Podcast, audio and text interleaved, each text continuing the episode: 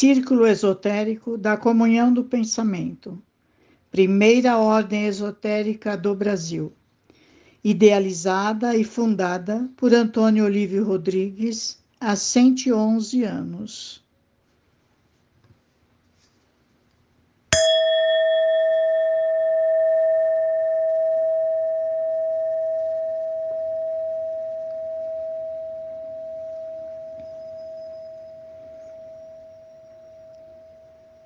Boa noite a todos. Vamos dar início ao ritual das reuniões semanais. Abertura da sessão. Desejamos a todos os irmãos do Círculo Esotérico da Comunhão do Pensamento e a toda a humanidade harmonia, amor, verdade e justiça. Ó ego de Prince Munford tu que, com o apoio dos princípios vivos do invisível, tanto se esforçastes para a realização do amor na terra por meio da comunhão do pensamento, protege este nosso centro, aberto à glória de Sofia, a mãe dos homens, e de Parabrã, o absoluto, e concede-nos o apoio das forças secretas do círculo nos planos superiores. Ó mestres invisíveis de nosso círculo, ó vós todos que, como Munfor, conhecestes a luz secreta e participastes de sua atividade. Ó vós todos que tendes sido fiéis cavaleiros de Joshua, o reparador, vinde mantar com vossas influências benéficas a obra que hoje continuamos com o coração puro e com ardentes desejos de nos aperfeiçoarmos cada vez mais física, moral e espiritualmente. Em nome de nossos protetores, declaro abertos nossos trabalhos à glória de Joshua, o reparador, de Sofia, a mãe do mundo, dispensadora das primeiras irradiações da divindade, e para Abrão, o absoluto, e sob os auspícios dos egos de Prince Munford, Swami Vivekananda, Elifas Levi e Aor.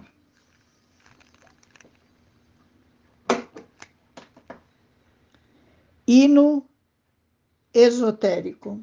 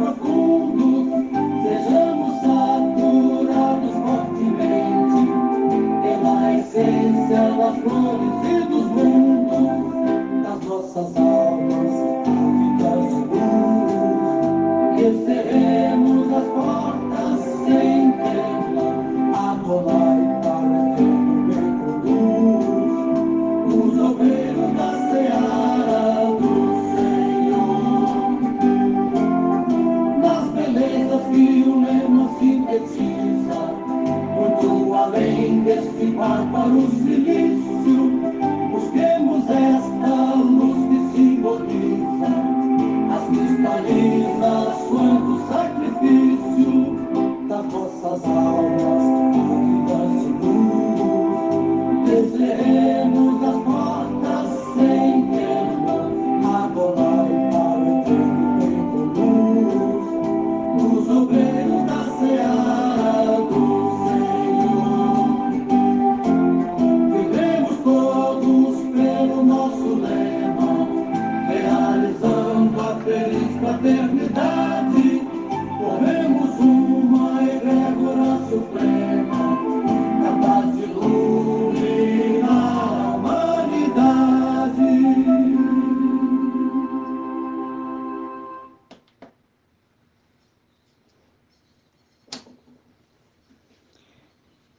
Agradeço a Deus por mais esta oportunidade de estarmos reunidos. Peço a proteção do Mestre dos Mestres Jesus, da hierarquia angélica e dos patronos de nossa ordem, Príncipe Munford, Swami Vivekananda, Elifas Levi e Antônio Olívio Rodrigues, que me ilumine, proteja e oriente para falar sobre o tema proposto para esta noite e a todos que irão ouvir. O tema escolhido para hoje é imunidade física e imunidade espiritual. Circula pela internet o depoimento de um médico em Presidente Prudente, o doutor Belmiro Darcy, que nos leva a refletir sobre a imunidade para a época que estamos passando. Ele diz que a imunidade é a defesa que o corpo cria para determinar se uma pessoa vai viver ou morrer ao desenvolver uma doença. O vírus que atinge a população do planeta contamina 20% dela, ou seja, somente 20% desenvolve a doença e muitos nem chegam a desenvolvê-la. Aumentar a imunidade é a chave e seguir todas as regras de higiene proposta. Imunidade são os mecanismos utilizados pelo organismo como uma resposta contra substâncias estranhas presentes no corpo.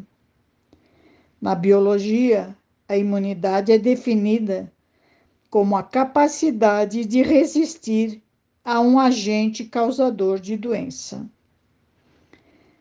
Há mais de um século, o círculo esotérico da comunhão do pensamento, em sua literatura, nos dá orientações regras para criarmos, desenvolvermos em nosso organismo essa força, essa proteção, essa imunidade.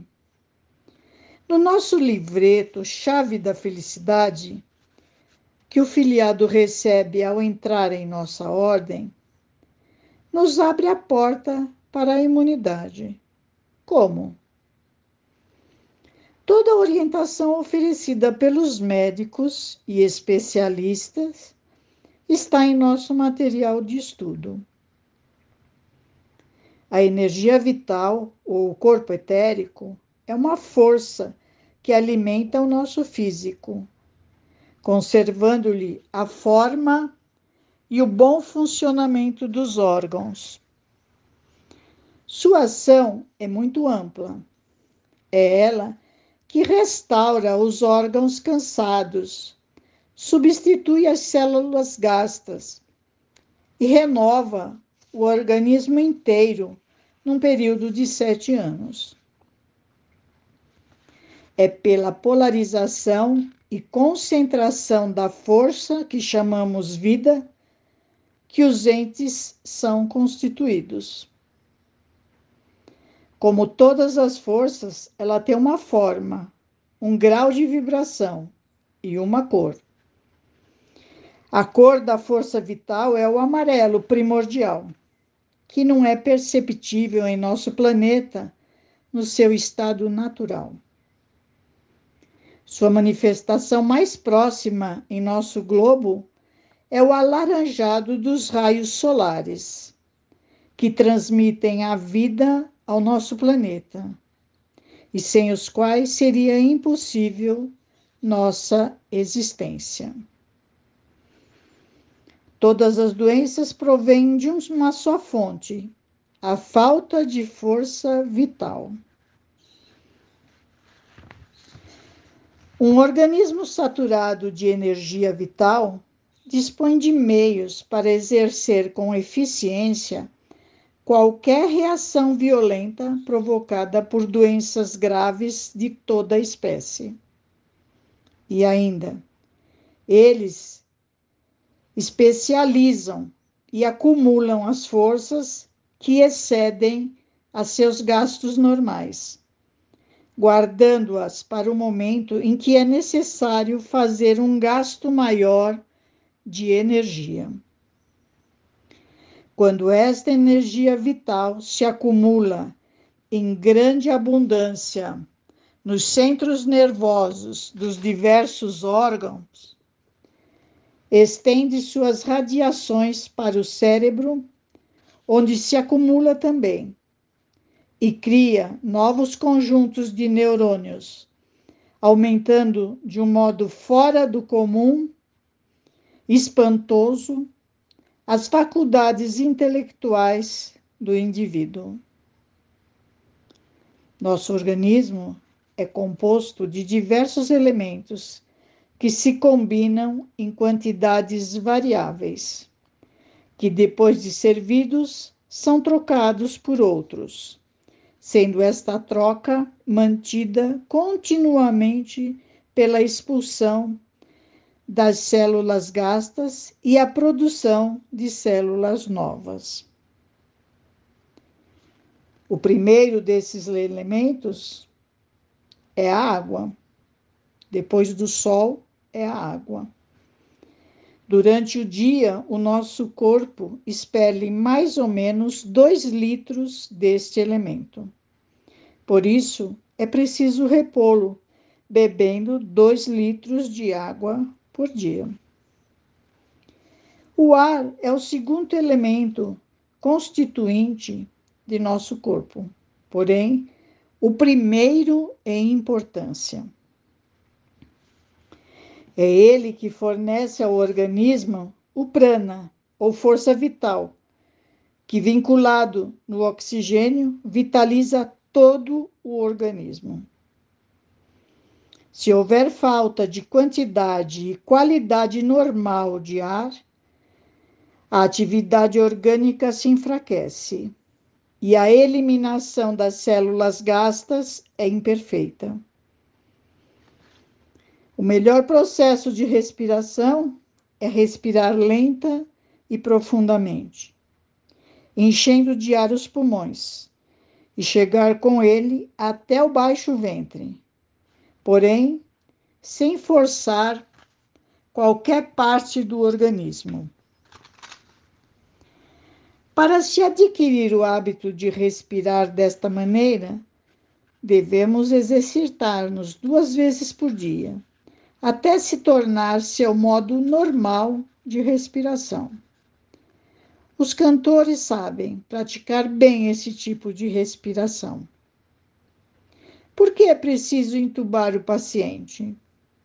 Porque não treinou os músculos para essa respiração profunda e eliminar as células gastas e imperfeitas que resultam no envenenamento do sangue, nas anemias e todas essas doenças.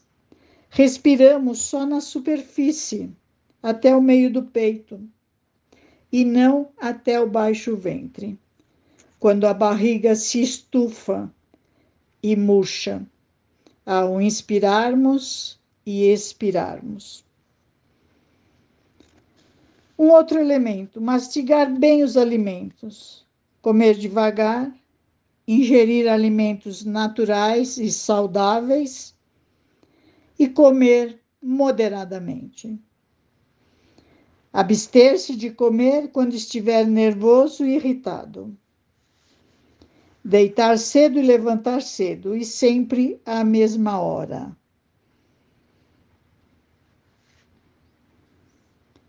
Banhos diários e muita higiene. Evitar todos os excessos, quer em divertimento, em alimentação, em trabalho, em tudo. Tudo o que foi exposto está contido no nosso livreto e muito mais. É o que a medicina pode, pede para que se faça. Nossas forças mentais, então, vai ter capítulos específicos para cada um desses itens. Mas isso tudo não se resolve em meses de prática, em alguns dias. É, é preciso muitos anos de exercício, disciplina, vontade, perseverança. E é isso que produz a imunidade. Como desenvolver a imunidade espiritual? O primeiro passo já foi dado se você seguiu as orientações anteriores com disciplina, determinação e confiança. Depois, a busca pelo espiritual, que deveria ser vivenciado quando criança, pelo princípio básico da imitação. A vida atual exige que a mãe passe grande parte do dia fora de casa em atividades diversas. Ambiente familiar não existe mais. Os pais estão ausentes, quando os têm. No ambiente fechado de uma casa ou apartamento, os afazeres diários se resumem no manuseio de aparelhos elétricos, TV, celulares, internet e outros. Tudo isso no meio de uma cidade poluída, barulhenta, no ambiente artificial e nervoso.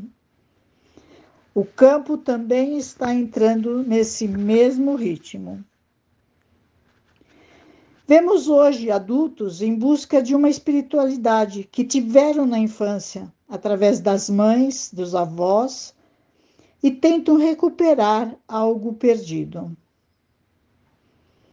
A criança deve viver num ambiente de religiosidade, Religiosidade é diferente de religião. Culto a uma linha religiosa, mas de observar que alguém na casa cultua algo espiritual, algo religioso, é devota de alguma coisa. Alguém que tem seu espaço ou momento de recolhimento antes de qualquer início de atividade diária. O ambiente que vivemos deve ser um ambiente de respeito, de admiração e de veneração para com a natureza, os seres humanos e as forças sobrenaturais. Os pais deveriam ter uma linha filosófica religiosa, um credo definido, um ensino religioso sem qualquer ligação dogmática com nenhuma das grandes religiões cristãs, onde, através do seu conteúdo mítico e moral, das suas festas, das suas cerimônias e imagens, provoquem na criança atitudes e atividades anímicas extremamente positivas. Estamos longe de tudo isso. As crianças deveriam receber através de leituras, conversas, experiências, vivências, baseadas nos conteúdos gerais do Velho e Novo Testamento, e procurar desenvolver um sentimento de piedade e de respeito perante tudo o que está acima, ao lado e abaixo do homem.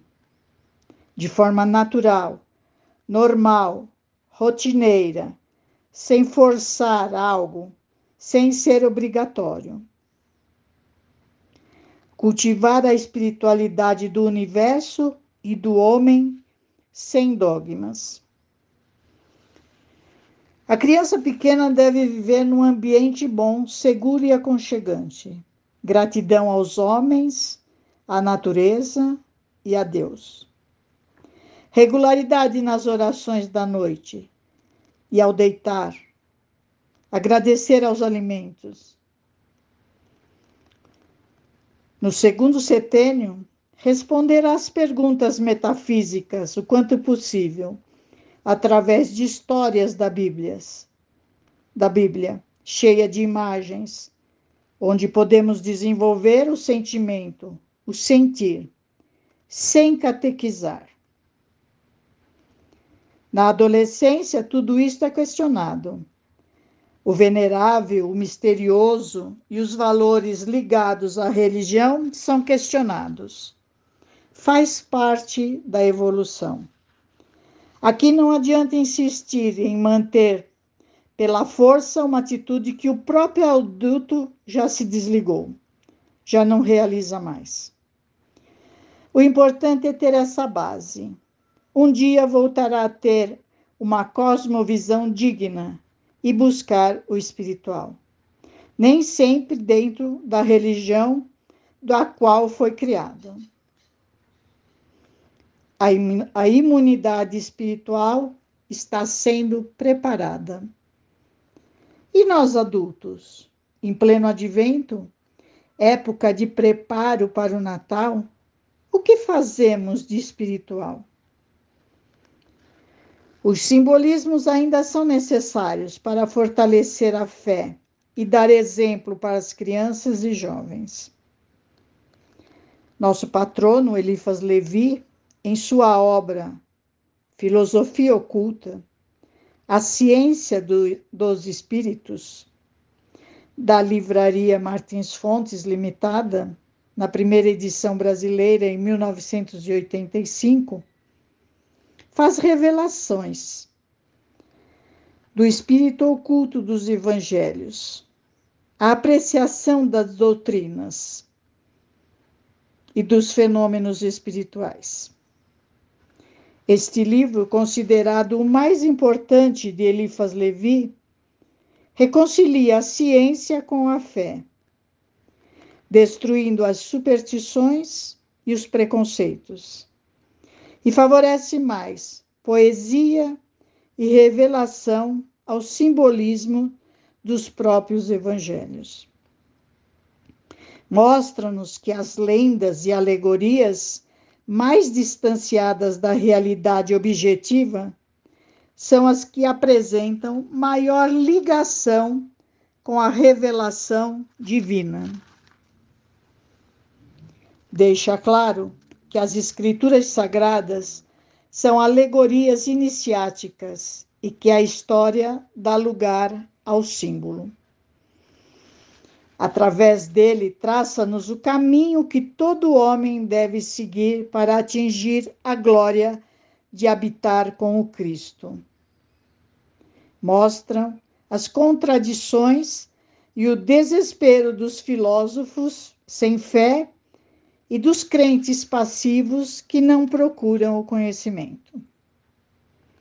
A todos demonstra a necessidade de reconciliar a razão com a fé de conduzir simultaneamente sua vida no trabalho e na prática da caridade.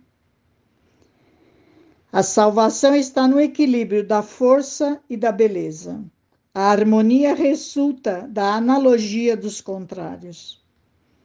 A letra mata e o espírito vivifica. O Cristo fala no coração do justo, que se fez digno de coabitar com o Verbo que não mede sacrifícios para ajudar seu semelhante a caminhar em paz na senda da verdade e da justiça. Para que a graça divina paire sobre a cabeça do homem, é necessário que ele tenha mérito, que seus feitos possam produzir resultados através da vontade para que as energias divinas jorrem na alma do iniciado, formando um manto de luz protetor. Daí a imunidade espiritual. O homem nada pode quando está só, explica-nos Elifas Levi. As grandes forças humanas são as forças coletivas. O homem deve receber em si a luz divina, que jorra em quantidade do seio de Deus, e projetá-la, por sua vez, sobre toda a natureza. Ele deve atrair toda a criação inferior pelo amor e lançar-se em direção a Deus por esforços jamais esmorecidos. Produzir trevas para aumentar o medo, redobrar a obscuridade dos mistérios, exigir a obediência, obediência cega, é a magia negra das religiões. Uma religião exclusiva não é uma religião católica, porque católica quer dizer universal. O Evangelho é a história do Espírito de Jesus, e esse Espírito é divino. E quando o Espírito de Jesus Cristo for compreendido como Espírito, que a Igreja chama e adora sobre os nomes de Espírito de ciência, Espírito de inteligência, Espírito de força, Espírito de iniciativa, Espírito de conselho, ou de liberdade. Quando for assim compreendido, será a alta expressão das aspirações inteligentes e magnéticas da humanidade. Como diria Paulo, não eu, mas o Cristo em mim. Jesus, o homem de luz e bondade, foi pressentido e saudado antecipadamente pelos iniciadores de todos os cultos. No Egito, Horus. Na Índia, Krishna. Os druidas, Moisés, Maomé. A humanidade é, pois, cristã desde o início do mundo. E Carl Jung fala: quer queira ou não,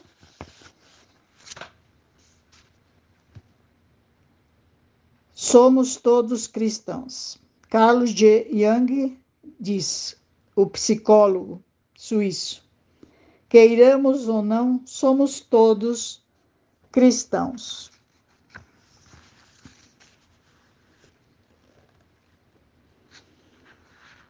O Evangelho é um livro simbólico o que não prova que Jesus não tenha existido. Tudo que não for sólido será consumido. Daí se explica os livros canônicos, aqueles que são inspirados, e que na época os evangelhos apócrifos foram rejeitados e hoje estão voltando à tona por se descobrirem coisas ocultas dentro dessas escrituras. O campo da história é limitado, mas o da alegoria é imenso. Os antigos acreditavam que nem toda a verdade deve ser dita a todos, ao menos não da mesma maneira, e ocultavam a ciência sobre o véu de alegoria. O Mestre Jesus sempre se exprimia por parábolas e ocultava a verdade sobre o véu transparente das imagens, a fim de proteger a nova ciência contra as blasfêmias da ignorância e as profanações da maldade. Para esta época de advento e de pandemia que estamos vivendo, busquem os símbolos e seus significados para as crianças, para os jovens, para reforçar-nos a nós mesmos. Mas para nós esoteristas, busquemos conhecer através das literaturas todo o conhecimento possível sobre Jesus, a história, e sobre o Cristo, o divino em nós. Sugestões para leitura seria conhecer a vida dos essênios, povo em que Jesus e João Batista foram criados. Outra sugestão é Harpas Eternas, de Josefa Rosália Luque Álvares, da editora Pensamento, uma escritora argentina que dedicou 20 anos de sua vida a pesquisar para escrever esta obra. Todo o livro ou texto escrito é dirigido a leitores já determinados. No caso dela, aqueles que buscam com sinceridade a verdade, a justiça e o amor. Conheci o livro, comprei-o, mas somente depois de 30 anos é, é que consegui lê-lo. Comecei numa época desta, buscando entendimento, conhecimento sobre os reis magos, e aí durante a época do advento e o mês todo de janeiro, consegui ler os quatro volumes. Vale a pena. É um ensinamento, é um conjunto de quatro volumes para aqueles que amam o Cristo, na personalidade de Jesus de Nazaré. Neles encontrarão, sem dúvida, o Jesus que sempre procuraram. Que sejamos, pois, todos imunizados, física e imunizados espiritualmente, para que as bênçãos divinas recaiam sobre nós, nos protegendo, iluminando e nos fortalecendo para cumprirmos a nossa missão. Que a luz divina ilumine a nossa consciência. Muito obrigada.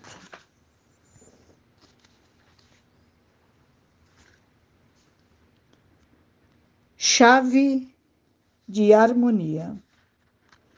Desejamos harmonia, amor, verdade e justiça a todos os nossos irmãos do círculo esotérico da comunhão do pensamento e a todos os seres. Com a força reunida das silenciosas vibrações de nossos pensamentos, somos fortes, sadios e felizes, formando assim um elo de fraternidade universal.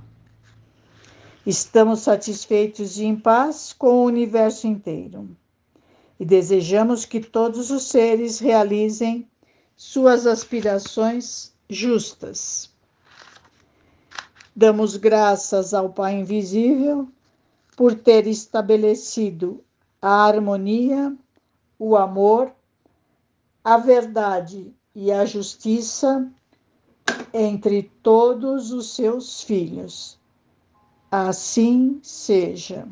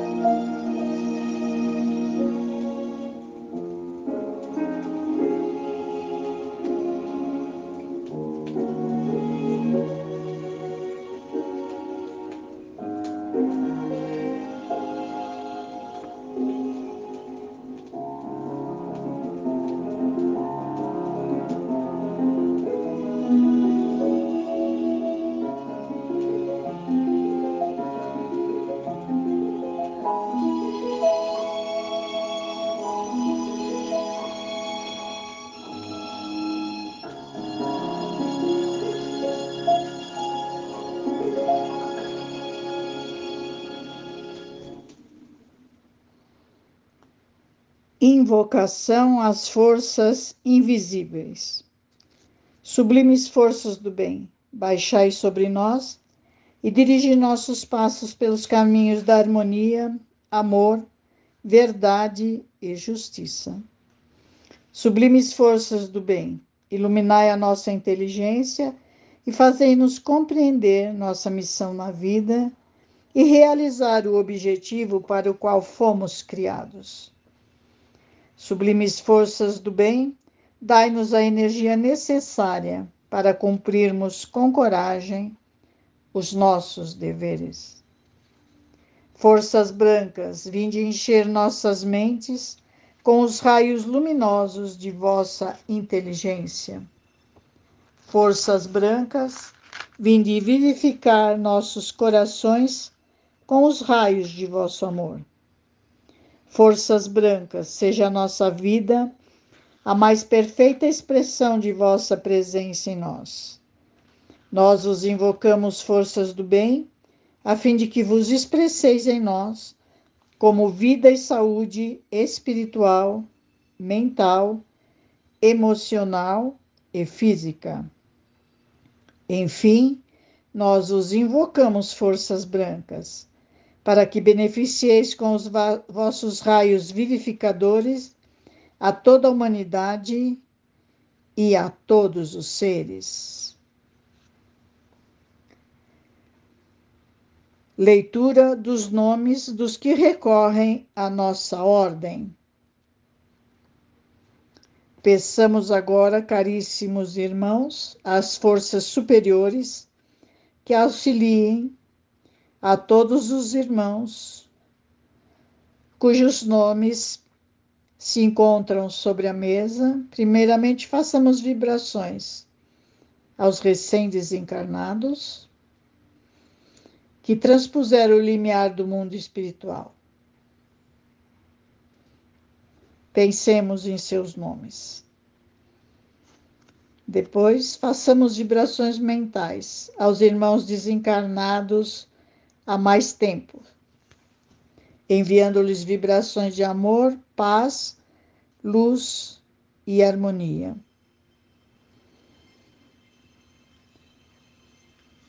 E agora aos nossos irmãos encarnados, a fim de que possam realizar suas justas aspirações.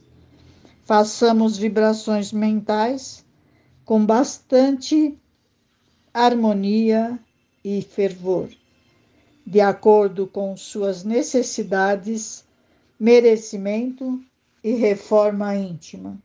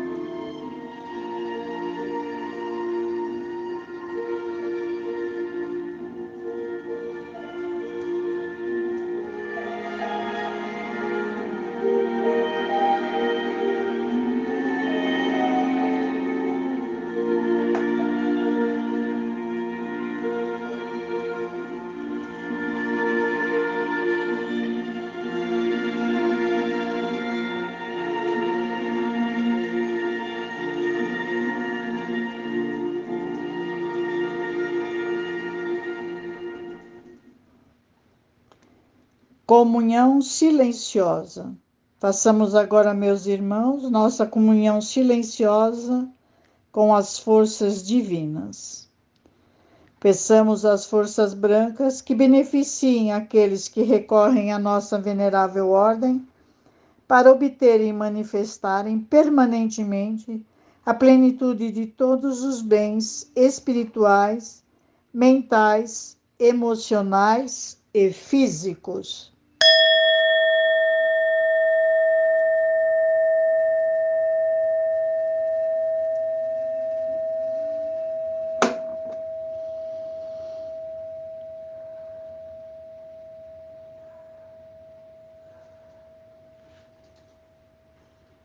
Que cada um de vós peça neste momento a manifestação das coisas justas de que necessita.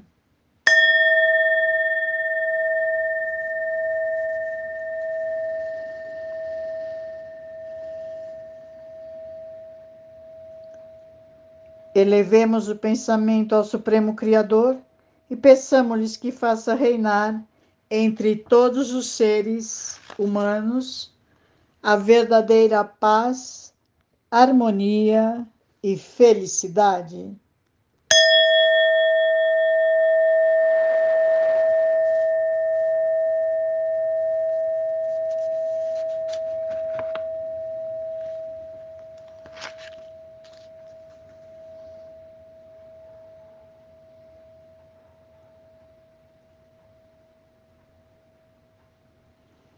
hino espiritualista.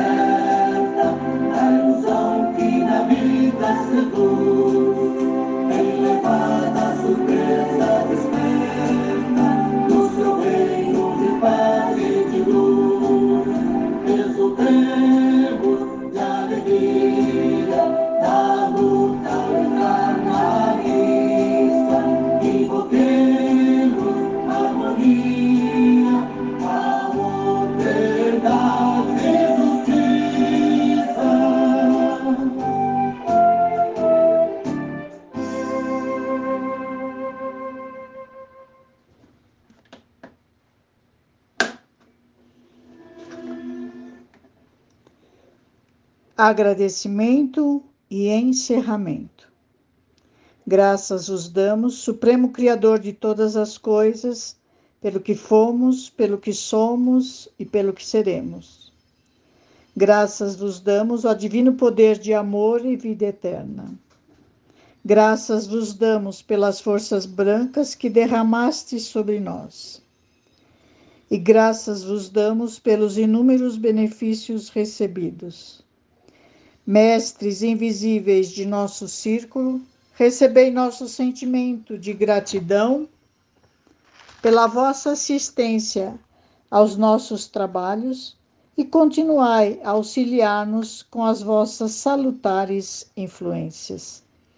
Sob o amparo do Supremo e a assistência dos mestres invisíveis de nossa amada Ordem, declaro encerrado os nossos trabalhos de hoje.